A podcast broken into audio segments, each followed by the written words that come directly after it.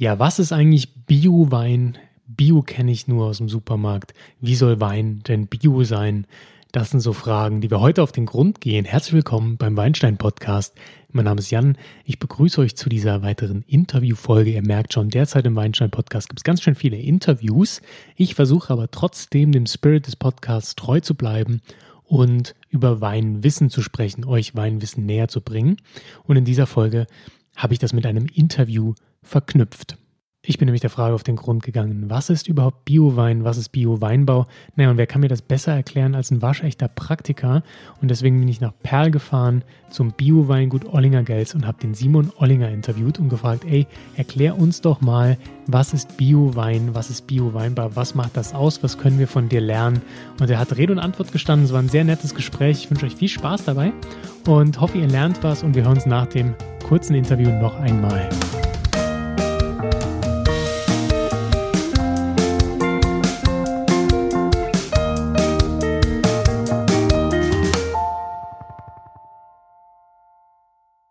So, hallo. Ähm, wir sitzen heute hier in Perl ähm, unter der brütenden Sonne. Wir haben 14 Uhr und neben mir sitzt Simon Ollinger. Hi. Hi, willkommen. Oder was heißt willkommen? Ich darf mich willkommen heißen hier bei dir. Danke für die Einladung. Sehr, sehr gerne. Ähm, du hast mich hier äh, aufs Weingut eingeladen. Wir wollen ein bisschen über Bio-Wein quatschen, aber mhm. bevor wir darüber reden, ähm, würde ich dich bitten, einfach mal kurz äh, dich vorzustellen. Du bist ja in einem Teil der Mosel obwohl wir hier im Saarland sind, ein Teil der Mosel, der relativ unbekannt ist, leider. Mhm. Vielleicht kannst du mal kurz was zu dir sagen, wo wir hier sind und was das für eine Weinregion ist. Sehr gerne. Mein Name ist Simon Ollinger und wir bewirtschaften hier auf ja, einer Fläche von 10 Hektar unsere Reben und wir sind am südlichsten Zipfel der deutschen Mosel. Und das Ganze befindet sich äh, auf saarländischem Boden, so rein geografisch gesehen. Und deswegen ist das Ganze ähm, für viele Weinfreunde so ein bisschen schwierig zu verstehen, weil was Saarwein ist, wissen ja viele. Nur ähm, ist der Saarwein eben äh, in Rheinland-Pfalz zu Hause, zwischen mhm. Serrich und zwischen Trier, also kurz vor Trier, wo dann die Saar in die Mosel reinfließt, wird Saarwein angebaut. Und was wir eben hier im Saarland haben, äh, nennt sich dann Moselwein. Also bisschen verwirrend für alle, aber es lohnt sich tatsächlich in den saarländischen Moselwein von der Thematik her ein bisschen einzutauchen, ähm, weil es hier viele Besonderheiten gibt und äh, ja, die kann ich gerne erklären. Ja, da wären wir da, glaube ich, sehr dankbar, weil ich, also eins, was ich weiß, ist, dass die Böden sich sehr unterscheiden, ähm, aber das ist vielleicht auch ein bisschen zu kurz gefasst, da gibt es sicher noch mehr Unterschiede, also erleuchte uns, würde ich mal sagen. Genau. ähm, also die Mosel fließt vom Süden aus Frankreich von den Vogesen nach Norden. Ne? Hier an Perl vorbei, über Trier nach Koblenz. Entschuldigt bitte diesen harten Break. Wir hatten Probleme bei der Aufnahme mit dem Equipment, denn es war brütend heiß in der Sonne und das hat leider nicht so gut funktioniert. Also sind wir in die Vinothek umgezogen, wo es kühler ist. Dort hört ihr jetzt einen leicht anderen Ton. Lasst euch davon nicht stören. Simon setzt gleich wieder bei den Botenarten der Mosel an. Also findet ihr euch gleich im Gespräch wieder. Bis gleich. Bodenart im Weinbaugebiet Mosel ändert sich südlich von Trier ganz gravierend. Also zwischen Trier und Koblenz und am Verlauf der Saar hast du Schieferböden und steile Hänge. Und südlich von Trier geht es eben um, in, in die Richtung Muschelkalk. Also da hast du von der, vom Ursprungsgestein Kalkgestein und ähm, dort ändern sich dann eben auch die angebauten Rebsorten. Wobei Schiefer hauptsächlich Riesling das Thema ist, äh, geht es bei uns in die Richtung der Burgundersorten und das ist das, was dieses Gebiet gerade so interessant macht, die Burgundersorten zu probieren. Mhm. Burgundersorten für alle, die vielleicht noch nicht so vertraut mit den Rebsorten sind. Was wäre das zum Beispiel? Also wir haben ein Auxerrois Sekt im Glas. Äh, ganz spannend, können wir vielleicht gleich noch was drüber, drüber sagen. Coole Nummer. Aber was sind denn noch andere Burgundersorten, die vielleicht typisch für eure Region hier sind? Ähm, Auxerrois ist äh, eine Burgundersorte, die gar nicht so bekannt ist. Die ähm, wurde bei uns eben, weil ähm, es nach dem Krieg in, äh, im Saarland in Deutschland keine Reben gab, hat mein Opa aus Frankreich äh, Reben bekommen und die hier angepflanzt und es war halt die Sorte Auxerrois. Das ist eine Burgundersorte, die hier in der Region tatsächlich Tradition hat. Ähm, aber auch die anderen Burgundersorten, Weißburgunder, Grauburgunder und Spätburgunder, haben immer mehr Relevanz jetzt hier bei uns. Mhm. Woran liegt das? Einfach weil die auf dem Gestein besser wachsen oder wie, wie, wie zeigt sich das dann vielleicht im Wein, dass man sagt, jetzt mal für Anfänger ist ja das Wort Terror immer so ein Riesending, da fragt man sich, womit hat das überhaupt was zu tun, ist französisch, klingt komisch, keine Ahnung, aber wo ist vielleicht die Verbindung zwischen Terroir, zwischen Boden, Klima und der Rebsorte? Es gibt tatsächlich eine Verbindung, dass du eben eine gewisse Anbaueignung auch für die verschiedenen Standorte hast, ja, und der, die, die, Rebsorte Riesling ist natürlich äh, auf sehr vielen Böden zu Hause. Man kennt es auch aus Rheinland-Pfalz, wo es ganz, ganz viele verschiedene Böden gibt. Da gibt es Riesling auch vom Buntsandstein, vom Vulkangestein, vom Löss, vom Lehm, was weiß ich, was man da alles hat. Mhm. Ähm, aber gerade hier an der Mosel ist es auch das, was uns historisch gesehen immer schon unterschieden hat und was auch da uns einfach eine Möglichkeit gibt, mit anderen Rebsorten, die hier einfach perfekt gedeihen können, auch irgendwo einen Unterschied und ein Statement zu machen, dass wir sagen, ja, wir haben einfach Burgunderweine von der südlichen Mosel und das ist unsere regionale Spezialität. Mhm. Schön und die sind auch sehr lecker. Wir hatten eben schon den Grauburgunder, jetzt haben wir den, den Auxerrois äh, Sekt. Wie würdest du den Wein beschreiben? Also ich habe eben schon gesagt, dass wir haben beide Heuschnupfen, muss man jetzt mal leider dazu sagen. also es schränkt uns ein bisschen ein in unserer Sensorik heute. Ähm, aber von der Nase würde ich sagen, sind da so ja, so, so eine Cassis-Note drin. Es ist sehr, sehr, sehr, fruchtig auf jeden Fall. Absolut. Extreme Fruchtnote. Genau. Und das ist das, warum der Oxora bei uns auch wirklich beliebt ist, weil er äh, fruchtig ist, weil diese Gelbfrucht, Ananas, Aprikosen-Thematik so ein bisschen hat und ähm, weil die Sorte eine moderate Säure auch hat und die Weine bekömmlich und, und sehr angenehm ausgewogen sind. Im trockenen Bereich trotzdem irgendwie nicht zu viel Säure und ähm, genau die richtige Süße haben. Also es sind oft Weine, die auch sehr vielen Leuten äh, mit unterschiedlichen Geschmäckern trotzdem zusagen. Also du kriegst viele Leute unter einen Nenner mit der Sorte und deswegen ist die ja, sehr beliebt. Mhm. Ja, auf jeden Fall. Ich mag es auch. Ich kenne auch viele, die sie mögen aufgrund der geringeren Säure.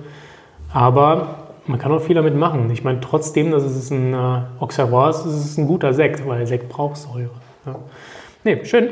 Aber wir wollen nicht nur über deinen Wein quatschen. Du hast schon im Interview mit Daniel Bayer im Winzer-Talk schon ein bisschen ähm, über eure Weine gesprochen und so. Also genau. eigentlich ähm, bin ich auch ein bisschen hier, weil, weil ihr euch ja Bio-Weingut Ollinger Gels nennt. Genau. Ja, also Bio, da, das steckt schon im, im Namen direkt mit drin.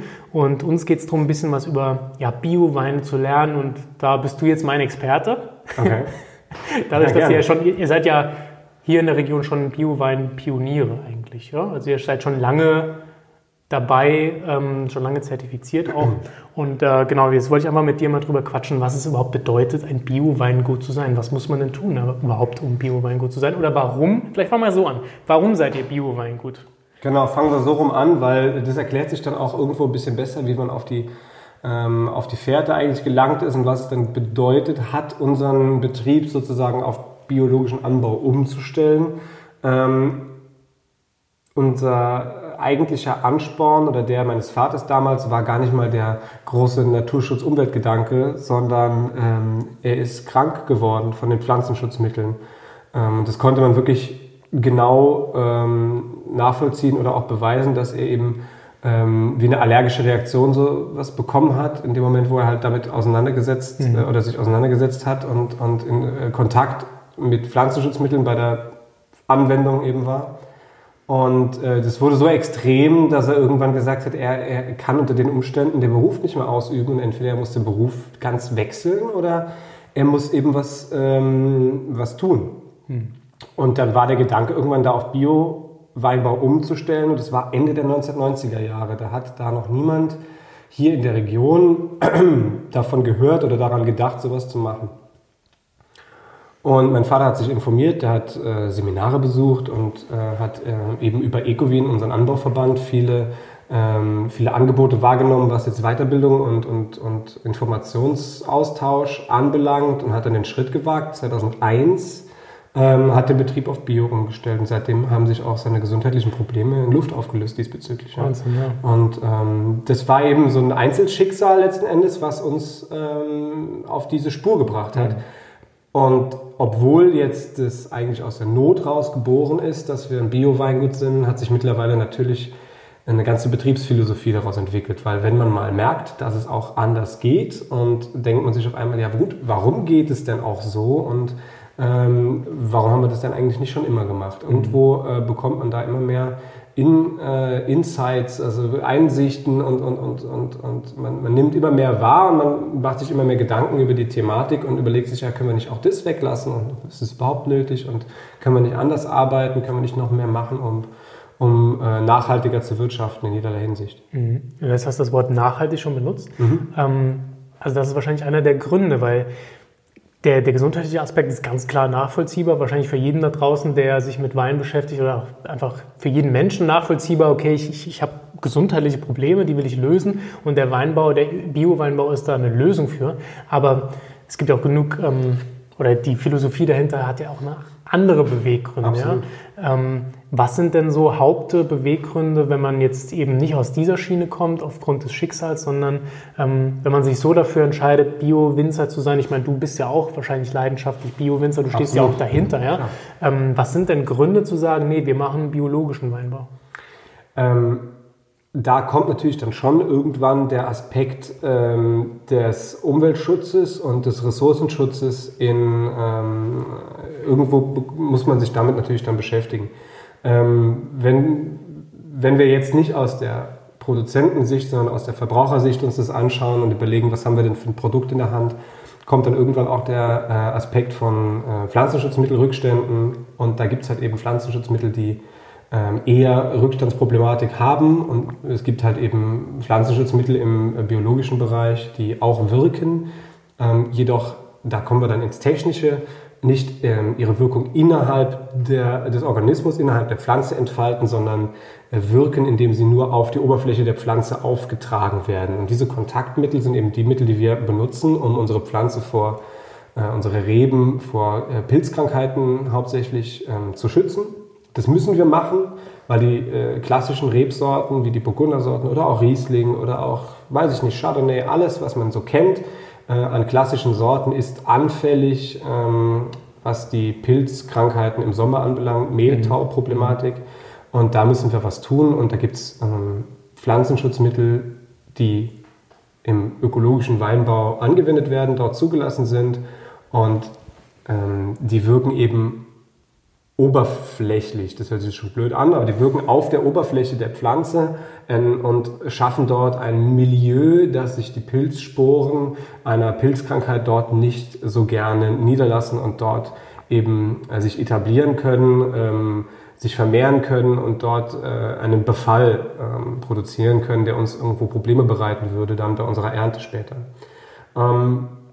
Und diese Mittel unterscheiden sich eben, weil sie auf der Oberfläche wirken, nicht in die Pflanze reingehen und somit auch nicht als äh, Pflanzenschutzmittelrückstand nachher in meinen Trauben, auf meine Trauben, in meinem Saft, in meinem späteren Wein auch drin sind. Natürlich reden wir da, um das Ganze jetzt auch mal objektiv äh, zu be, äh, betrachten, natürlich reden wir da von winzigsten Mengen und vielen Leuten ist es äh, gar nicht äh, bewusst, dass es da irgendwelche Rückstände äh, gibt. Und für viele Leute ist es auch absolut unproblematisch. Mhm. Aber es gibt viele Leute, ähm, die zu uns kommen und sagen, ich vertrage tatsächlich nur Biowein. Okay. So, und da wäre dann bei mir auch die Vermutung, dass es schon ein bisschen was mit, auch mit, mit Rückstandsproblematik zu tun hat. Mhm. Das kann ein Grund sein, warum man sich aus Produzenten und auch aus äh, Konsumentensicht äh, für einen Biowein entscheidet. Und natürlich ist es so, ähm, dass wir ähm, in allerlei Hinsicht äh, auf die nachhaltigen Aspekte Wert legen, dass wir sagen, wir versuchen so viel wie möglich auch Dieselkraftstoff einzusparen. Wir versuchen so wenig Pflanzenschutz, wie es halt eben auch nötig ist, ähm, zu betreiben. Wir äh, verwenden äh, organischen, langfristig geplanten Dünger ähm, und so weiter und so fort. Also die, die Thematik und die, die, die Grundsätze des Bio-Weinbaus ähm, sind natürlich nicht nur im Pflanzenschutz verankert, aber das ist so das Erste, woran man eigentlich denkt. Wird da nicht gespritzt? Wird da gespritzt? Wird da was? Wird da gespritzt? Das ist so das Erste und ähm, deswegen war das auch das Erste, was ich jetzt so ähm, erwähnt habe. Ja, klar, genau, das ist der Klassiker und ähm, haben schon vorhin drüber gesprochen, das ist auch das, was viele Leute kennen von Bio-Äpfeln, von Bio-Gemüse. Ne, das, ist, das ist ja so ein Ding, das kaufen viele Menschen, das kennt jeder, sogar aus dem Discounter. Ähm, aber bei Bio-Wein habe ich das Gefühl, und ähm, vielleicht bestätigst du das, ist das noch nicht so angekommen, dass, dass das für den Konsumenten so ein Standard ist. Ähm, oder auch viele sich damit beschäftigen. Für viele ist es noch so, ja, also Wein, was soll denn daran jetzt Bio sein? Ne? Ich genau, also ich kriege ganz oft die Rückmeldung, was soll denn am Wein jetzt nicht Bio sein? Mhm. Also ihr macht jetzt Bio-Wein, was, was macht ihr denn anders? Es ist, ist Wein nicht sowieso Bio? Und es ist ganz einfach runtergebrochen, du produzierst Wein, aber halt eben aus Bio-Obst. Mhm. Und dass es Obst gibt, was Bio und nicht Bio ist, das ist irgendwie dann doch nachvollziehbar. Ja? Also da fällt einem als erstes Pflanzenschutz ein, aber es gibt eigentlich vier wichtige Punkte, deswegen will ich das kurz runterbrechen. Klar. Der Pflanzenschutz, da habe ich eben drüber gesprochen, es werden eben keine chemisch-synthetischen Pflanzenschutzmittel eingesetzt, sondern nur Mittel, die der Natur entspringen, die von der Natur kommen, eine andere Art von Wirkmechanismus haben, also oberflächlich äh, auf der Oberfläche der Pflanze wirken äh, und nicht in die Pflanze hinein äh, wirken. Und ähm, das unterscheidet sich im Pflanzenschutzbereich. Und dann haben wir ähm, keine chemisch-synthetischen Düngemittel. Wir verwenden also nur organische Dünger. Äh, in unserem Fall ist es äh, ein Kompost, den wir selber machen. Und das dritte ist ähm, keine Insektizide. Es gibt im Weinbau jetzt nicht viele Schadinsekten tierischer Art, die jetzt irgendwo Probleme bereiten können, aber auch da ähm, gibt es im äh, Bio-Weinbau einen relativ einfachen Ansatz, dass man sagt, man, man versucht im Weinberg ein möglichst ähm, ja, nützlings freundliches Umfeld einfach zu haben, dass du Nützlinge ja. anlockst, um die Schädlinge vom, vom Leib zu halten. Das ist eigentlich ein, eine Balance, die, die, die sich einstellt. Wenn du halt einfach eine, eine sehr, sehr gute Nützlingspopulation hast, ob das jetzt äh, Bienen sind, Hummeln sind, Schwebfliegen sind, äh, Schmetterlingsarten sind, ob es der einfache Marienkäfer ist und ob es Regenwürmer im Boden sind, es ist ganz viel so, ähm, ähm dass, dass in unseren Weinbergen äh, eine sehr, sehr große ähm, Vielzahl an äh, kleinen Helfern unterwegs ist, die uns ähm, tierische Schädlinge vom Leib halten. Und, uns, und, um die auch anzulocken, ist es ganz wichtig im, äh, im Bio-Weinbau, dass man mit Begrünungen arbeitet, dass man also die in Zeilen angelegten Weinberge mhm. nicht einfach im Raum stehen lässt, mhm. sondern dass man die Zwischenräume zwischen den Rebzeilen ähm, mit einer vielfältigen, und das ist der Punkt, mit einer vielfältigen Begrünung ausstattet. Da wächst also nicht nur Gras wie auf so einem Golfrasen, sondern es sollte ein vielfältiges Angebot sein. Blühende Pflanzen, nährstoffliefernde Pflanzen, Pflanzen, die auch Bestäuber anlocken, ja, mhm. ähm, dass wir eben eine Insektenvielfalt haben. Und der zweite Punkt, ganz wichtig, ist auch, dass wir viel äh, Leguminosen haben. Das ist so eine kleine technische Spezialität dann wieder. Ähm, Leguminosen sind, ähm, ist die Pflanzengattung, die in der Lage ist, den Luftstickstoff, Luft ist ja 78% Stickstoff, ähm, aufzunehmen, zu binden und im Boden zur Verfügung zu stellen. Nicht nur füreinander, sondern mhm. sogar auch, und jetzt kommt der Witz, jetzt sogar auch für die Rebe. Das heißt, wir können im Boden Stickstoff speichern und Stickstoff ist der Hauptpflanzennährstoff, mhm. von dem einfach viel, viel Leben ausgeht. Und den Stickstoff durch die Begrünung im Boden anreichern und damit auch einen Teil unserer, unserer Reben ernähren. Okay. Das heißt, die Begrünung hat halt einen ganz, ganz essentiellen, essentiellen Wert und ist äh, geeignet, um äh, sowohl die Nützlinge anzulocken, als auch einen Teil der Ernährung der Rebe sicherzustellen. Verstehe. Ähm, Kompost ist der eine Teil, mhm. aber du brauchst nur ähm, alle drei Jahre eine winzige Kompostgabe um das ein bisschen anzufeuern und zu unterstützen und die, die, Böden mit guten Mikroorganismen zu füttern, damit die das auch gut verarbeiten können, was an, äh, an, an, Humus neu zugeliefert wird. Mhm. Und diese Begrünung. Und wenn die Begrünung mal fertig geblüht hat und, und, ihre Arbeit gemacht hat, kann die ja auch mal gewalzt werden oder auch abgemulcht werden. Und auch diese Biomasse, die dann entsteht, ist ja auch nicht verloren. Die bleibt ja im Weinberg, okay. wird versetzt, mhm. äh, zersetzt, wird zu Humus und wird weiter als Nährstoffspeicher genutzt. Und das ist eben eine Sache, Thema Nachhaltigkeit, die auf sehr lange ähm, Distanzen geplant wird. Du kannst nicht sagen, ich hätte gern morgen Nährstoffe in meinen Reben, was muss ich heute tun? Das funktioniert im Bio-Weinbau schwierig. Das muss eine lang angelegte mhm. äh, und, und auch, äh, auch bedachte ähm, Maßnahme sein, die dann dafür sorgt, dass die Reben immer genug haben und immer das haben, was sie brauchen. Und ähm, dann muss man sich allerdings beim Thema Rebenernährung ein bisschen davon verabschieden, dass man die Rekordmengen produzieren kann. Okay, klar. Mhm. Ganz klar ist, im Bio-Weinbaubereich gehen die Erträge, ähm, sage ich mal, 10, 15 Prozent runter, wenn man einfach nur äh, schon mal auf den Bio-Weinbau wechselt. Einfach dadurch, dass die Rebe nicht mehr zu Maximalleistungen angetrieben wird, mhm. sondern einfach gesagt wird, da muss ich eine Balance einstellen mit dem, was die Rebe bereit ist, auch zu leisten. Aber wir wollen die ja nicht melken. Ja? Wir wollen ja nicht unbedingt mehr von der Rebe verlangen, als sie, als sie eigentlich natürlich produziert. Und ähm, bis, wenn sich das, die Balance eingestellt hat, haben wir da keine Probleme, äh, Nährstoffe ähm, der Rebe zu liefern auf einer natürlichen, organischen Basis. Mhm.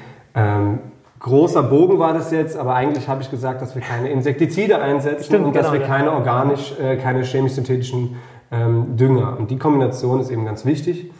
Und der vierte Punkt ähm, ist eigentlich nur eine Kleinigkeit, ähm, dass wir keine Herbizide verwenden. Es okay. versteht sich wie von selbst, dass wir nicht äh, Teile des Weinbergsbodens mit äh, Glyphosat oder ähnlichen ähm, chemischen Herbiziden besprühen, um dort zu verhindern, dass was wächst, sondern eben äh, auf mechanische Art und Weise ähm, Kräuter an der Stelle, wo sie nicht wachsen sollen, also direkt da, wo die Rebe steht, ähm, zu stören. Also das ist das, was wir machen müssen. Wir müssen mechanisch ein bisschen stören. Da gibt es äh, sehr, sehr ähm, clevere ähm, Geräte, die man mit dem Traktor halt äh, oftmals auch in Kombination mit anderen Geräten einfach mitfahren lässt mhm. im Weinberg, die dann ähm, leichter eingreifen, ein bisschen hacken, ein bisschen kratzen am Boden, damit da halt nicht so viel Kraut wächst an der Stelle. Das sind dann, das ist so Feintuning im Endeffekt, dass du halt äh, diesen Bereich ein bisschen frei hältst über den Sommer und ähm, kein Herbizid einsetzt. Das okay. ist so der vierte große Punkt. Wenn du die vier Punkte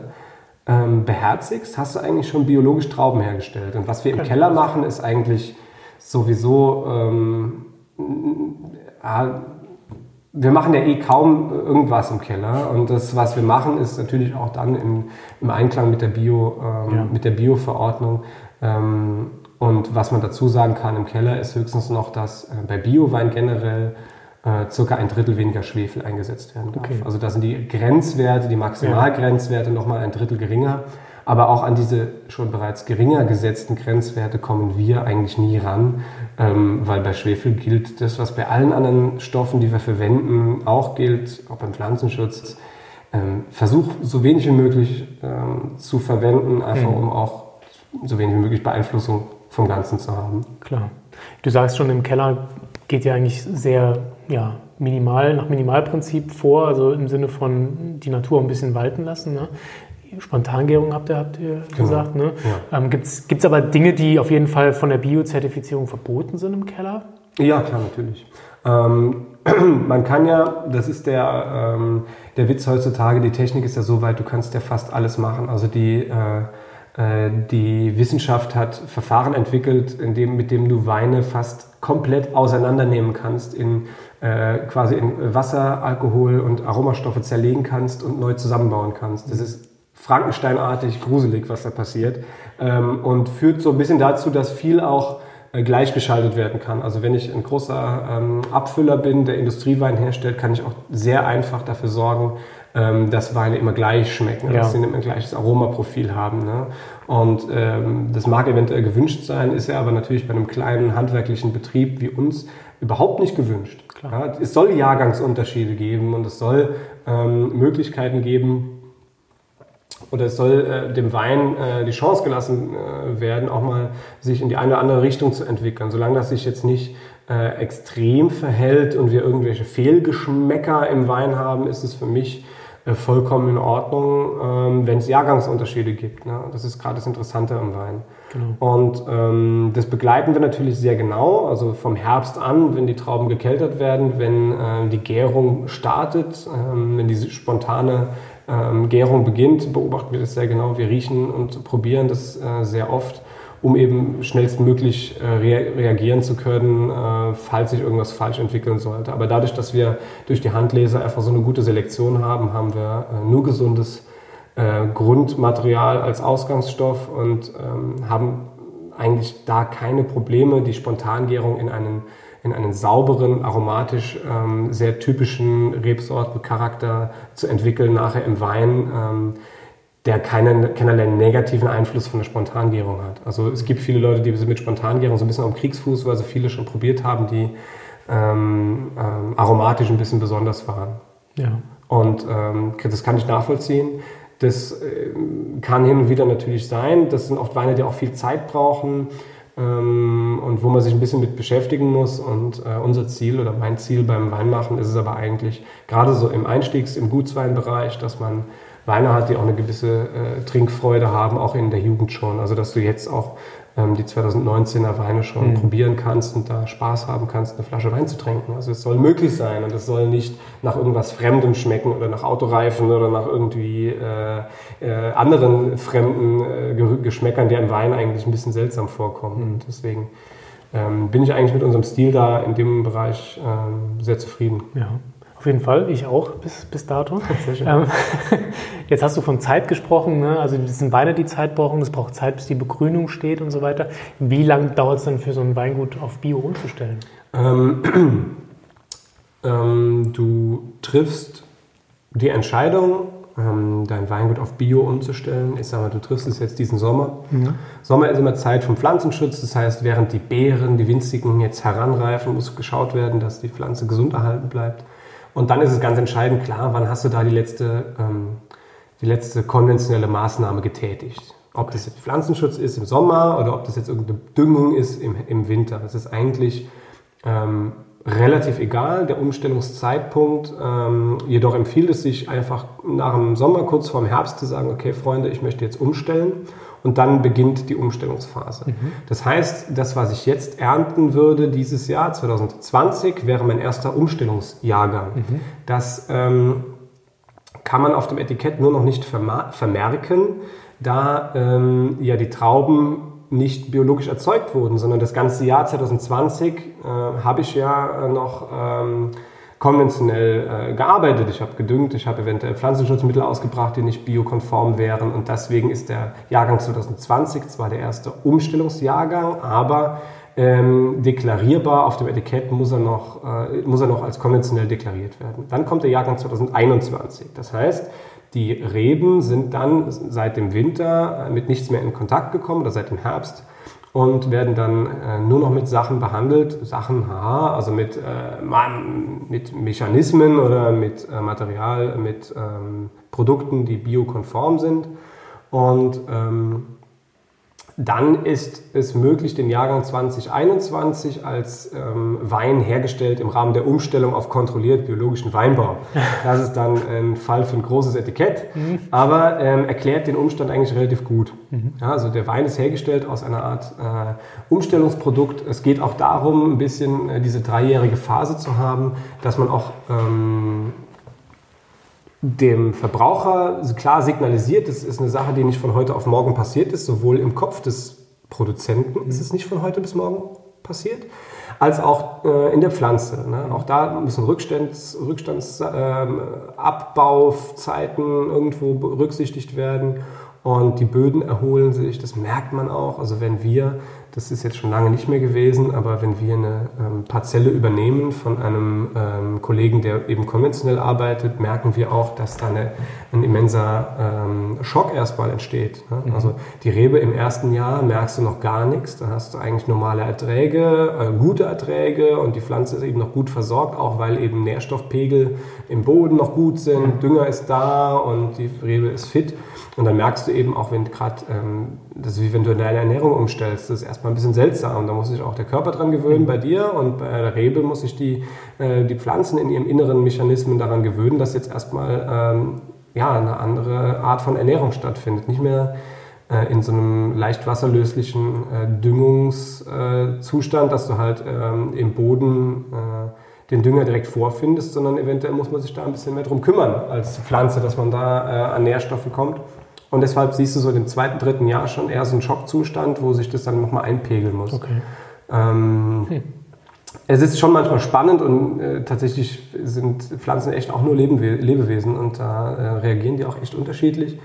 Aber wenn es dann so ein bisschen sich eingependelt hat, ist es auch ähm, in Ordnung, ähm, dann zu sagen, dass man dann Biowein produziert. Und für uns in unserem Beispiel wäre das dann der Jahrgang 2023. Also nachdem du 20, 2020 konventionell mhm. einmal äh, einen Jahrgang produziert hast, machst du 2021 und 2022 zwei Jahrgänge ähm, Produkte, die du als Wein hergestellt im Rahmen der Umstellung ähm, deklarierst. Und dann kannst du im ähm, im dritten, nach dem dritten umgestellten, nach dem dritten Umstellungsjahr sagen, okay, das ist jetzt Biowein. Genau. Ja, das ist schon eine lange Zeit. Genau, aber das braucht man tatsächlich auch ein bisschen, um reinzukommen. Mhm. Also das äh, war am Anfang auch nicht ganz leicht. Ähm, als wir damals ähm, hier ähm, auf Bio umgestellt haben, die einzigen hier auch in der Region, mhm. konnte man auch nicht äh, mal kurz den Nachbarn fragen, hör mal, wenn das ist, was macht man denn dann? Äh, sondern ähm, da haben wir auch hin und wieder mal Probleme bekommen durch mhm. die anderen, durch die Umstellung im Pflanzenschutz oder in der Rebernährung, dass da mal ein Mangel entsteht in irgendeiner Art und Weise oder mal ein Krankheitsbild, was ungewöhnlich ist für mhm. die Zeit oder was auch immer. Ähm, mit den Pflanzenschutzmitteln kann es auch passieren, dass man da mal was zur falschen Zeit appliziert. Also mhm. viel muss man da auch zum Beispiel auf Sonneneinstrahlung achten, dass man nicht in der prallen Mittagssonne mhm ähm, äh, draußen die Pflanzenschutzmittel äh, sprüht, ähm, weil auch die Biomittel da in ihrer Oberflächenwirkung zu Verbrennungen sogar führen können Krass. auf den Blättern. Ja. Und das sind dann Sachen, die passieren einem einmal, dann notiert man sich die äh, und dann passieren sie hoffentlich nicht mehr. Ja. Aber einmal müssen sie wohl offensichtlich passieren. Ja? Und ähm, das ist dann oftmals ein bisschen schwierig gewesen. Das sind also die typischen Startschwierigkeiten, denke mhm. ich. Aber äh, wenn du meinen Vater fragen würdest, der würde rückblickend sagen, das Einzige, was er bereut, ist, dass er es nicht schon viel früher gemacht hat. Also okay. Also das ist das Gute daran, dass er wirklich mhm. da, dass wir da voll dahinter stehen können und auch Schön. in schwierigen Jahren immer die Zuversicht haben, dass es funktioniert. Und Schön. es waren so schwierige Jahre dabei. Wenn ich mich an 2016 erinnere, ein Jahr, der jeder, der, mit, der damals schon mit Wein sich beschäftigt hat, ähm, sogar selber Wein gemacht hat. Äh, 2016 war ein Jahr, das sehr, sehr nass war und äh, da hatten wir sehr viel Probleme mit Pilzkrankheiten und auch das hat nachher zu tollen Weinen geführt. Mhm. Zwar in einer wahnsinnig geringen Menge, weil wir natürlich nur gesunde Trauben ernten wollten, aber es geht alles. Ja, das ist doch das Schöne. Also das heißt nicht nur, weil es Bio ist, muss es schwierig sein, sondern es ist wahrscheinlich anspruchsvoll, aber trotzdem kommen schöne Weine dabei rum. Ne? Du musst dich mit der Thematik auseinandersetzen. Es geht nicht, dass du sagst, pass mal auf, irgendeiner hat mich letztens gefragt, kannst du Bio-Wein machen? Da sagte ich, na gut, dann mache ich das halt für dich. Ähm, und dann würde es schon irgendwie gehen. Man muss sich mit der Thematik auseinandersetzen und es ist natürlich keine Hexerei, aber es ist auch, ähm, es ist anspruchsvoll in der Art und Weise, aber gleichzeitig kann es auch jeder.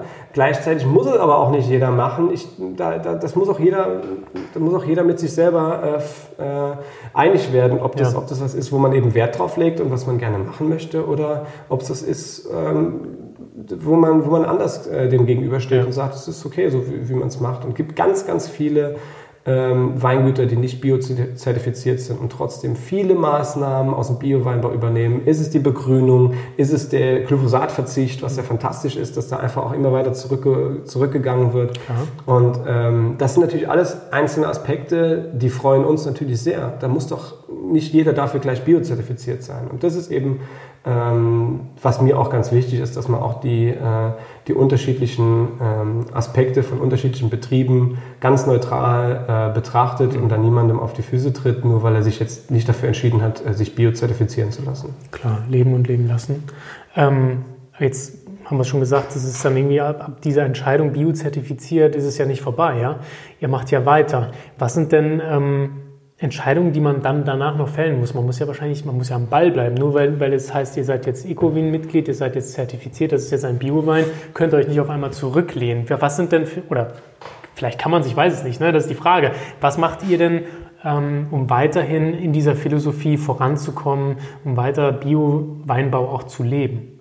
Also man fängt mit den Basics an letzten Endes hast du eine ähm, EU-weite Öko-Verordnung, mhm. wo einfach kurz deine, deine Richtlinien irgendwo drinstehen oder deine Regeln drinstehen. Sprich, ähm, was da nicht gelistet ist als Produkt, kannst du schon direkt dich von verabschieden.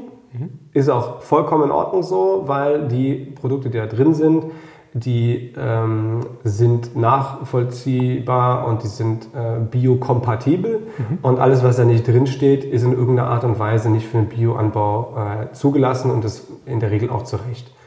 Das ist mal das eine. So, das ist ja relativ einfach. Ne? Alles, was du nicht verwenden darfst, verwendest du einfach nicht und das andere kannst du verwenden. Äh, natürlich auch mit gewissen maximalen Mengen, Aufwandsmengen, aber das sind ja alles ganz einfache Regeln. Ähm, die umzusetzen ist, denke ich, ähm, relativ leicht. Ähm, was dazu kommt, ist eventuell dann, womit man sich natürlich auseinandersetzen muss, ein, ein, höheres Risiko. Das ist bei vielen Leuten, denke ich, schon ein Punkt, dass du sagst, ich möchte Produktionssicherheit haben. Mhm. Wenn ein schwieriges Jahr kommt, möchte ich ähm, meine Mittel, die ich jetzt zur Verfügung habe, auch im Notfall immer wieder zur Verfügung haben. Ja. Das ist nachvollziehbar, weil viele Leute natürlich auch eine gewisse Erntemenge brauchen. Gerade denke ich daran auch an ähm, Traubenproduzenten, die eben nicht selbst Wein herstellen, sondern Trauben ähm, für große Kellereien produzieren, die ähm, gerade ähm, da auch ähm, oft aufs Kilo bezahlt werden. Mhm. mhm. Zwar auch qualitätsgestaffelt natürlich, aber wo es dann, wenn du nur die Hälfte bringst, dann kriegst du auch nur die Hälfte. Ja? Also da äh, wird, kann man nicht großartig ähm, Risiken eingehen, was die Erntemenge anbelangt. Da verstehe ich auch ähm, natürlich, dass man äh, ähm, alle äh, den ganzen Werkzeugkasten zur Verfügung haben will, falls es mal schwierig wird. Ähm, damit muss man natürlich dann klarkommen. Das geht aber auch ähm, genauso, wenn es um, um, gilt es, wenn es um Düngemittel geht oder um ähm, Insektizide, die werden weggelassen, da werden andere Mittel gefunden. Und ähm, das ist das, was man relativ schnell umsatz, umsetzen muss. Klar, von heute auf morgen, wenn man sagt, ich starte jetzt die Umstellung, dann ist es so. Und ähm, man hat auch nicht die Möglichkeit, das innerhalb der drei Jahre so langsam wegzulassen, sondern das ist klar, man hat umgestellt, das heißt, man begibt sich auch ins Kontrollverfahren. Und dann wird auch eben genau das jedes Jahr ähm, geprüft, ob du irgendwo ähm, in deinem ganzen Betriebsablauf ähm, Punkte hast, die nicht der EU-Norm entsprechen, in der, der, der. EU, ähm, der, der Öko-Verordnung entsprechen. Da wird immer geschaut ähm, von der kompletten Produktion. Das heißt, äh, was im, Weinba im Weinberg stattfindet, über Pflanzenschutz, über Düngung, über äh, eingebrachte äh, Nährstoffe in irgendeiner Art und Weise, über Bearbeitungsverfahren hier und da, ähm, bis in den Keller, bis in die Vermarktung muss ja irgendwo alles stimmen und das wird einmal im Jahr von einer unabhängigen Kontrollstelle geprüft. Da kommt halt jemand her und schaut sich einmal alles an ja. und schaut, ob das plausibel ist. Mhm. Und ähm, das ist auch richtig so. Also Klar. wenn da das Ökosiegel nachher auf, der, auf dem Produkt drauf äh, sein soll, dann gehört es auch kontrolliert. Und ähm, das machen wir jetzt eben auch schon äh, fast 20 Jahre und können sagen, dass es wirklich auch äh, konsequent durchgeführt wird. Also da muss man Gut sich zumindest in Europa, so wie ich das beurteilen kann, als Verbraucher keine, keine Gedanken machen. Wenn jetzt diese ganzen Regeln befolgt sind, ist man theoretisch schon äh, Biofeingut. Natürlich kann man aber trotzdem immer wieder äh, Maßnahmen ergreifen, die jetzt über die EU-Öko-Verordnung hinausgehen und die einfach den Betrieb irgendwo äh, in sich äh, nochmal besser machen, vielleicht auch mal die CO2-Bilanz äh, optimieren, was jetzt gar nicht so in der, äh, in der Öko-Verordnung steht, sondern wo man einfach sagt, pass mal auf, sind das jetzt vielleicht äh, unnötige Autofahrten oder äh, verbrauche ich vielleicht zu viel Wasser oder wie ist es denn mit einem Ökostromanbieter und solche Kleinigkeiten, mhm. wo man ganz, ganz viel äh, in seinem Alltag, in seinem Leben, ob das jetzt als Privatperson oder als Unternehmen ist, ähm, sich überlegen kann, ja, gibt es da nicht Möglichkeiten? Ja? Kann man da nicht vielleicht auf Alternativen äh, umschwenken? Wie viel Energie verbraucht man überhaupt? Oder ähm, naja, wie, wie auch hat auch schon, geht auch schon in die Richtung äh, vom sozialen Miteinander, ja. Wie, wie, wie gehe ich mit Mitarbeitern um? Äh, setze ich vielleicht auf, auf längerfristige Arbeitsverträge oder habe ich irgendwie nur äh, kurzfristig mal ein paar Saisonarbeiter, die ich äh, nach zwei, drei Wochen, wenn ich nicht mehr brauche, wieder irgendwie auf den Arbeitsmarkt entlasse und dann sollen sie schauen, ähm, wo sie die nächste Anstellung finden. Also das ist auch da ähm, gibt es ganz unterschiedliche Varianten und ähm, da gibt es auch nachhaltigere und äh, weniger nachhaltigere und da kann man sich auch verschiedene Sachen immer wieder optimieren. Ähm, es gibt genug Situationen, wo man, äh, wo, man äh, no, wo Not am Mann ist, aber ähm, im Großen und Ganzen lassen sich da immer gute Lösungen finden und es ist ja dann oft so, dass motivierte Leute auch, ähm, wenn es denen gut geht, wenn die sich wohlfühlen, in einem, einem, Betrieb auch für eine tolle Qualität sorgen können. Und ob das, das Arbeitsklima ist genauso ein Produkt, was ja, entsteht. Also wir machen ja nicht nur Wein, wir machen ja auch miteinander, wir ja. machen ja auch einen, einen wir, wir, ja, wir leben ja auch miteinander, wir arbeiten miteinander und wenn, das, wenn, wenn dabei gutes Gefühl rauskommt, das ist auch ein Produkt Klar. des Ganzen irgendwie. Schön. Ja, cool, wenn das rauskommt. Super. Ähm, du hast jetzt die EU-Verordnung angesprochen, mhm. aber bei euch jetzt hier, man sieht es jetzt auch auf dem Glas zum Beispiel und auf der Flasche natürlich auch, steht Ecovin drauf. Ähm, ja. Was hat es denn damit auf sich? Ecovin ist ein Anbauverband. Ähm, das kann man am ehesten ähm, vergleichen mit einem äh, Verband wie äh, Bioland, Naturland. Ähm, diese Verbände sind jedoch ähm, landwirtschaftlich äh, geprägt, größtenteils. Mhm. Und da ist Weinbau nur eine kleinere Sparte von. Okay. Ähm, Bioland und Naturland ähm, haben jetzt Weinbau, äh, beschränken sich also nicht auf Weinbau, das ist nur bei Ecowin der Fall. Das heißt, Ecowin ist der, äh, der deutsche Bio-Winzerverband. So. Das sind so 200, 250 Betriebe, ja. die äh, alle äh, eben biozertifiziert arbeiten und äh, die sich bei Ecovin zusammenschließen und dort auch eigenen Verbandsrichtlinien nochmal unterworfen sind. Das heißt, auch da werden die EU-Richtlinien nochmal ein bisschen enger gefasst. Okay. Da, wird noch mal, ähm, da sind nochmal ein paar Sachen nochmal ein bisschen ähm, naja, ähm, eingeschränkter. Da sind noch mal ein paar Sachen, die gar nicht in der EU-Norm Verwendung finden. Mhm. Ähm, werden dann noch mal ein bisschen genauer beschrieben. Da geht es auch ein bisschen ums Leitbild, also auch ein bisschen um Betriebsphilosophien oder auch Grundsätze, okay. äh, wie Betriebe aufgestellt sind und was für die Betriebe wichtig ist. Und ähm, dieser Verband besteht seit 1985 und ähm, das ist jetzt schon 35 Jahre her und seitdem ähm, hat der Verband eben auch viel bewegt. Sprich, wenn man sich da so ein bisschen in der Bioszene ähm, ja, bewegt, merkt man ganz schnell, dass es wichtig ist, ähm, auch Kontakte zu den Leuten zu haben, ähm, die ähm, die Gesetze machen. Mhm. Ja, spricht, ähm, das ist jetzt Lobbyarbeit klingt jetzt schon wieder ein bisschen, ist so ein bisschen negativ belastet der ähm, der Begriff, deswegen sage ich immer Interessenvertretung, ja, aber letzten Endes ist es nichts anderes.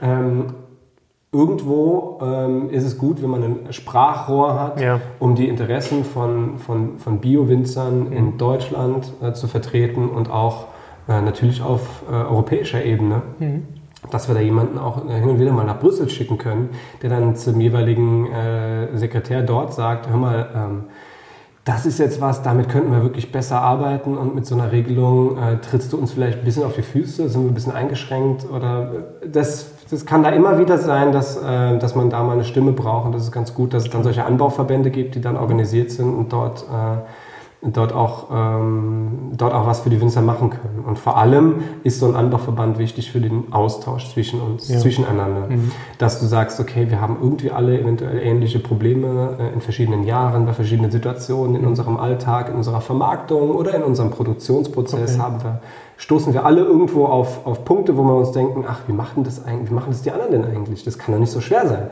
Und da kann man sich eben äh, in so einer ähm, in so einer Gemeinschaft wahnsinnig gut austauschen. Man lernt andere äh, Winzer aus anderen Anbaugebieten kennen, wo es vielleicht anders läuft, aber die trotzdem die gleichen Probleme haben können. Und ähm, der Austausch ist, ähm, ist einfach was ganz Tolles, was aus so einem Verband auch eben rauskommt.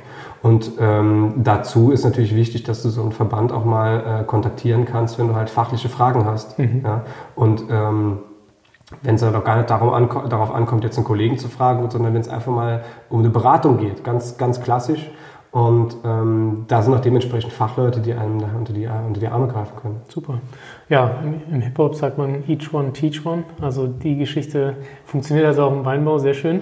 Ähm, aber was hat es jetzt mit dem Verbraucher, wenn der Verbraucher jetzt Ecovin liest, dann muss er darauf schließen können, okay, das hier ist ein Weingut, das, hat, das ist im, im, im Bio-Winzerverband genau. sozusagen genau. und die haben nochmal vielleicht strengere Richtlinien als, der, als die Bio-Zertifizierung von der EU. Kann man genau, also du kannst es auch so sehen, dass die, ähm, ähm, du kannst es tatsächlich mit den anderen Verbänden ein bisschen vergleichen. Also Biolandbetriebe ja. okay. äh, haben auch nochmal eine eigene Richtlinie.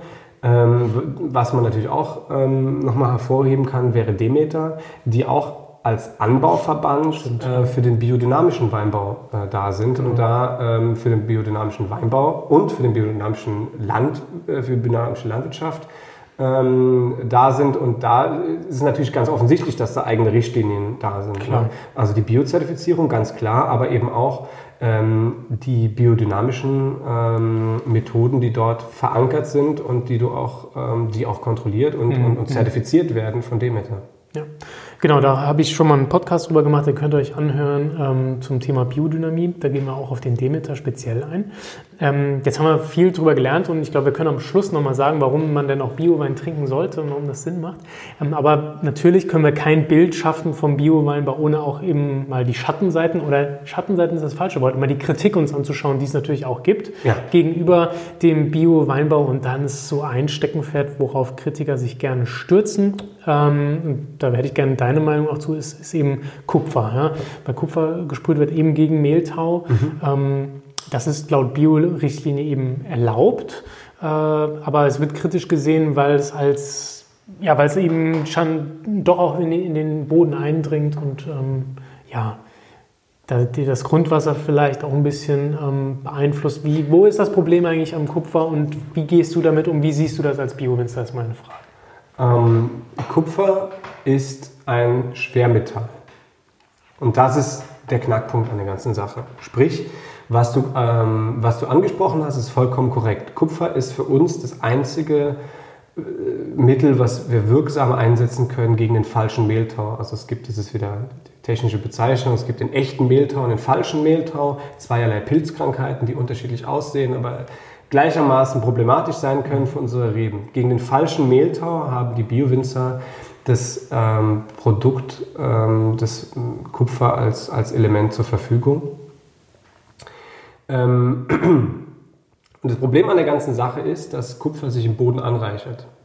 So. Ähm, wenn du jetzt allerdings auf die Mengen der, ähm, des ausgebrachten Kupfers schaust, ergibt sich da nochmal ein, ein gewisses anderes Bild. Und zwar, ähm, vor der Erfindung von chemisch-synthetischen Pflanzenschutzmitteln, mhm. was ja überschaubar ist. Also das ist ja nur ein paar Jahre her. Ja. ähm, also quasi 1800, 1700 gab es ja auch schon Weinbau. Mhm. Und äh, selbstverständlich wurde dort ähm, als Pflanzenschutzmittel auch Kupfer eingesetzt. Jetzt reden wir aber dann ähm, vor dieser ähm, ähm Vereinfachung in Anführungszeichen durch chemisch-synthetische Mittel äh, die natürlich schlagkräftiger, länger anhaltend sind, ja, die auch äh, besser mit den Krankheiten zurechtkommen, in Anführungszeichen, ähm, gab es eben nur Kupfer und Kupfer wurde damals eingesetzt, dadurch, dass es erstens ähm, keine so eine gute Applikationstechnik gab, dass man das also fein verstäuben können, konnte, mhm. sondern dadurch, dass es halt in den Weinbergsanlagen ein bisschen grober da verteilt werden musste. Ähm, und dadurch, dass man eben äh, da sich noch keine Gedanken darüber gemacht hat, wurde es halt in ganz anderen Größenordnungen okay. ausgebracht. Mhm. Und das ist ein Fakt, den man eigentlich bei der Diskussion nicht ignorieren kann, mhm. weil wenn du schaust, was jetzt aktuell Stand der Technik oder Stand der Dinge ist, haben wir auf europäischem Blatt Papier, Gesetztext steht drauf, 6 Kilogramm Reinkupfer pro Hektar Rebfläche pro Jahr. Mhm. Das heißt, in einem, auf einen Hektar Rebfläche, das sind 10.000 Quadratmeter, kann ich 6 Kilo Kupfer, ähm, europaweit ist es einheitlich, kann ich das ausbringen. Jetzt, wenn man da ähm, in die Geschichte schaut, war das damals gang und gäbe, dass du 20, 40, 60, 100 Kilo Kupfer im Jahr ausgebracht hast auf die Böden. Okay. Und das, was du jetzt findest, wenn du mal Bodenproben ziehst, ist zum ganz, ganz, ganz großen Teil Altlast. Mhm. Sprich, das, was jetzt eventuell problematisch wird durch Kupfermengen, die im Boden vorhanden sind, ist das zum ganz, ganz großen Teil eben uralter Weinbau, mhm. weil das Kupfer nicht abgebaut wird. So. Dass wir jetzt auf diesen Haufen Kupfer immer noch mal eine Prise draufwerfen. Lässt sich nicht abstreiten. Jetzt kommt aber der folgende Punkt. Kupfer steht europaweit auf der Liste der zu substituierenden Pflanzenschutzmittel. Sprich, Kupfer ist so der Plan in ein paar Jahren nicht mehr nötig, weil dafür ein Ersatzstoff gefunden wurde. Mhm um eben den falschen Mehltau, zum Beispiel bei Weinreben, in Schach zu halten. Es ist jetzt in Deutschland kein probates Mittel auf dem Markt, was wirklich Kupfer einspart. Aber ähm, trotzdem hat Deutschland sich europaweit äh, als fast, glaube ich, das einzige Land ähm, das Ziel gesetzt, Kupfer zu reduzieren und hat also quasi deutschlandweit beschlossen, wir dürfen, wir, wir setzen uns die Richtlinie bei 4 Kilo. Das okay. heißt, in Deutschland dürfen nur 4 Kilo pro Hektar äh, eingesetzt werden, das auch nur in Ausnahmefällen, eigentlich nur 3. Oha, okay. so.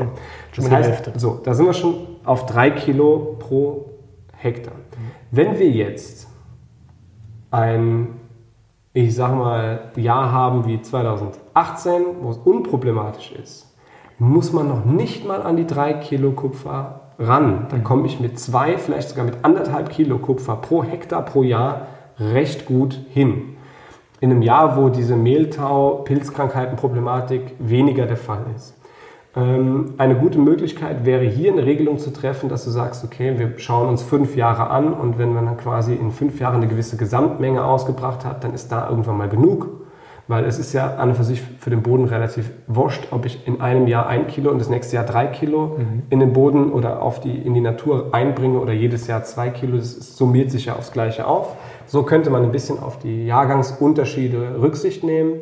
Und ähm, das sind Sachen, die laufend diskutiert werden, wie da die Regelungen stattfinden, um dann wirklich auch ähm, den Kupfereintrag in die Natur auf ein Minimum zu halten. Was aber parallel stattfindet, sind zahlreiche Forschungsprojekte zum Thema Pflanzengesunderhaltung im Ökoweinbau, wie geht es vielleicht ohne Kupfer. Das heißt, da werden Mittel ausprobiert, die alle auf natürlicher Basis sind. Können wir da irgendwie was mit dem pH-Wert machen? Können wir irgendwie äh, verhindern, dass diese ähm, ähm, Sporen vom ähm, falschen Mehltau auf die Pflanze geraten, sich dort verbreiten? Können wir da irgendwo in den Mechanismus eingreifen auf subtile, einfache Art und Weise? Und ähm, das wird fieberhaft versucht. Mhm. Und wenn wir den Punkt mal haben, da mache ich drei Kreuze, weil dann ist dieses Kupferthema nämlich wirklich endlich vom Tisch. Ähm, aber das ist natürlich trotzdem, ähm, muss man da transparent drüber reden und sagen, klar, es ist was, das stört, glaub mir, jeden einzelnen mhm. Bio-Winzer, weil wir wollen natürlich auch nicht der Natur auf der Tasche liegen und sagen, ähm, es, gibt immer, es kommt da immer mehr Kupfer drauf und äh, irgendwann gibt es da eventuell äh, Probleme, dass da Kupfer zu viel, zu viel Kupfer im Boden ist und das wird nicht, kann nicht abgebaut werden und so weiter und so fort. Ähm, aber solange es dort tatsächlich kein, ähm, ähm, kein anderes Mittel zur Verwendung gibt, ähm, ist das das Einzige, was wir irgendwo einsetzen dürfen. Und ähm, da muss man sich auch immer wieder auch den, den, Vorteil vor Augen führen, dass es ein Mittel ist, das, war, das zwar im Boden anreicht, sich anreichert, aber nicht ähm, als Rückstand irgendwo in meine Trauben oder im Wein nachher ähm, spürbar merklich ist. Okay, was würdest du also jemandem Kritiker entgegnen, der sagt, ja, aber die Bio-Winzer, die sind auch blöd, die sind genauso schlecht wie die konventionellen, die machen heben Kupfer? Ja, also da gibt es, ähm, das ist ja in der ähm, jüngsten Vergangenheit bei ganz vielen Diskussionen, gerade im Internet, so das Problem. Ich glaube, das Fachwort heißt Whataboutism.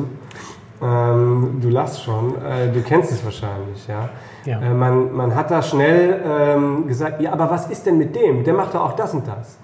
Das muss man ganz neutral gegeneinander gegenüberstellen, eine Abwägung und dann eine Entscheidung treffen. Man braucht da nicht ewig um den heißen Brei herumzureden. Legt doch einfach ganz deutlich klar, was wird da eingesetzt, was wird hier eingesetzt und für was entscheidet sich dann der Verbraucher und für was entscheidet sich dann auch der Produzent. Also ich werde niemanden anpissen, weil er sagt, ich mache jetzt hier konventionellen äh, Weinbau nach meinem besten Wissen und Gewissen und ich setze kein Kupfer ein, weil es reichert sich im Boden an und ich verwende dafür konventionelle Pflanzenschutzmittel, weil ich das für das Beste halte. Und ähm, da ich aber die Ideen vom Bio-Weinbau auch überhaupt nicht verkehrt finde, verzichte ich auf Herbizid, weil es nicht nötig ist unbedingt in meiner Produktionsweise. Und ich nutze noch eine Begrünung, weil ich die Vorteile zu schätzen wisse. Es könnte mir nichts lieber sein als so eine gesunde Einstellung. Ja. Da bin ich niemandem böse und ist es halt nur mal so, dass ich dann auch von den Leuten verlange, dass sie meine Entscheidung irgendwo respektieren. Verstehe. Ja, genau. Schön. Hast du das Thema gut äh, abgerundet, abgewehrt? Sehr gut. ich weiß von der Stirn, aber nee, schöne Antwort, transparent vor allem. Ich glaube, da kann sich dann jeder seine Meinung dazu bilden. Ähm, und genauso soll es ja sein.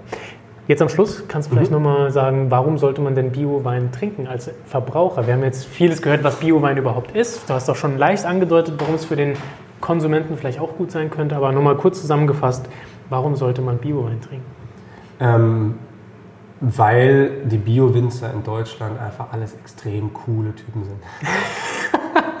ja, nee, gut, okay. Pass auf, ähm, es steckt einfach in, in, in Bio-Weinbau steckt so viel drin ähm, und jeder einzelne äh, Bio-Winzer ähm, tut tatsächlich viel, viel Gutes. Ob das jetzt zum Beispiel, nur ein kleines Ding herausgepickt, ähm, ähm, die Heimat von Insekten ist. Ob das jetzt Bienen sind, ne, jeder, alle reden über Bienensterben und, und die Argumente, was jetzt was man müssen, machen müsste, um, um den Bienen äh, Zuflucht und äh, ja, Heimat zu geben. Und ähm, das ist ja nur ein ganz kleiner Aspekt. Ich habe ja jetzt viele Aspekte vom Bio-Weinbau besprochen, aber was einem als ehestes in den Sinn kommt, ist einfach, wir bewirtschaften eine Natur, in der Natur bewirtschaften wir unsere Reben. Das ist immer ein Eingriff. Das ist dir klar. Du kannst, du müsstest im Urwald leben Ja. und Beeren sammeln, wenn du nicht eingreifen würdest. Wir greifen immer in die Natur ein. Wir ne entnehmen etwas. Ja? Das heißt, ähm, wir arbeiten, ähm, wir, wir leben von der Natur. Wir leben davon, was die Natur uns gibt, was wir ein bisschen umwandeln und zu einem herrlichen Getränk formen.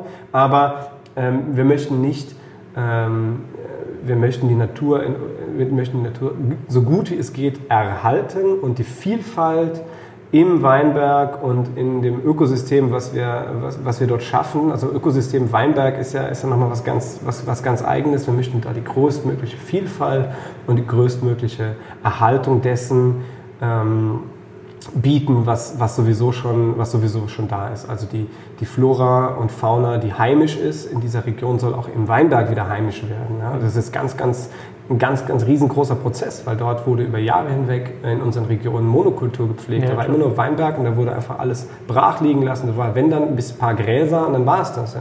So, ein, so, ein, so, ein, so so eine Region oder so eine, so eine, so eine Weinbaufläche ähm, äh, Fläche mal zu rekultivieren, in, insofern, dass da wirklich mal vielfältige ähm, Pflanzen und, und, und Tierarten wiederkommen und sich dort einfach wieder etablieren können, ohne dass ich jetzt großartig da eingreife, ist ein großer Punkt. Und da tun ähm, Biowinzer einfach extrem viel dafür. Stichwort Biodiversität, also wirklich dafür sorgen, dass, äh, ob das jetzt Vogelarten sind, ob das jetzt Insektenarten sind, einfach sich wohlfühlen und erhalten bleiben. Und das ist ein, äh, ein Thema, was man, denke ich, schon unterstützen kann. Definitiv. Ja, schöne abrundende Worte, wie ich finde. Danke, danke. Vielen Dank. Ähm, vielleicht am Schluss noch mal ein bisschen Werbung auch für dich oder für euch. Kannst du noch mal sagen, wo findet man euch sowohl vor Ort als auch im Internet? Ach du liebe Zeit. Okay, also, mein Betrieb heißt Bio-Weingut Ollinger Gels. Wir sind in Perl, an der Mosel, an der südlichen Weinmosel, an der Grenze direkt zu Frankreich und Luxemburg im Dreiländereck. Es ist eine wunderschöne Region, die Sehr ihr schön. sehr, sehr gerne mal besuchen dürft. Findet uns im Internet auf ollinger-gelz.de. Bei Instagram, bei Facebook, in dem ganzen Zirkus sind wir auch irgendwo mit dabei. ähm, und vor allem folgt auch dem Jan in seinem Weinstein-Podcast. Er macht wirklich eine tolle Sache und ist ein sehr sympathischer junger Mann. Oh, jetzt und aber- ihr ähm, könnt ihm auch mal ein paar Shares und Likes da lassen. Gut, super, vielen Dank. Das hätte nicht müssen sein. Ich habe ihn nicht gezwungen. Äh, Herr ist mein Zeuge hier. Ich habe ich hab leider keine Zeuge hier, Mist. Aber danke dir für das Gespräch. Danke, dass du dir Zeit genommen hast und den Leuten mal erklärt hast, was Bio-Weinbau ist. Danke dir. Mach's gut. Mach's gut. Ciao. Ciao. Ja, das war die Folge Was ist Biowein mit Simon Ollinger vom Bioweingut Ollinger Gels aus Perl. Wenn ihr in die Praxis eintauchen wollt, dann empfehle ich euch natürlich seine Weine, die es auch bald bei Instagram bei mir zu sehen gibt. Also folgt mir bitte auf Insta, wenn ihr das sehen wollt. Äh, lasst mir ein paar Bewertungen da bei iTunes und Co. für den Podcast. Das würde mich freuen und hilft mir sehr weiter. Und ansonsten wünsche ich euch eine gute Zeit, viel Spaß am Glas und äh, viel Spaß auf eurer Weinreise. Ich hoffe, wir hören uns in zwei Wochen wieder, wenn es dann wieder heißt Willkommen beim Weinstein Podcast. Bis dahin, passt auf euch auf, macht's gut, ciao, ciao.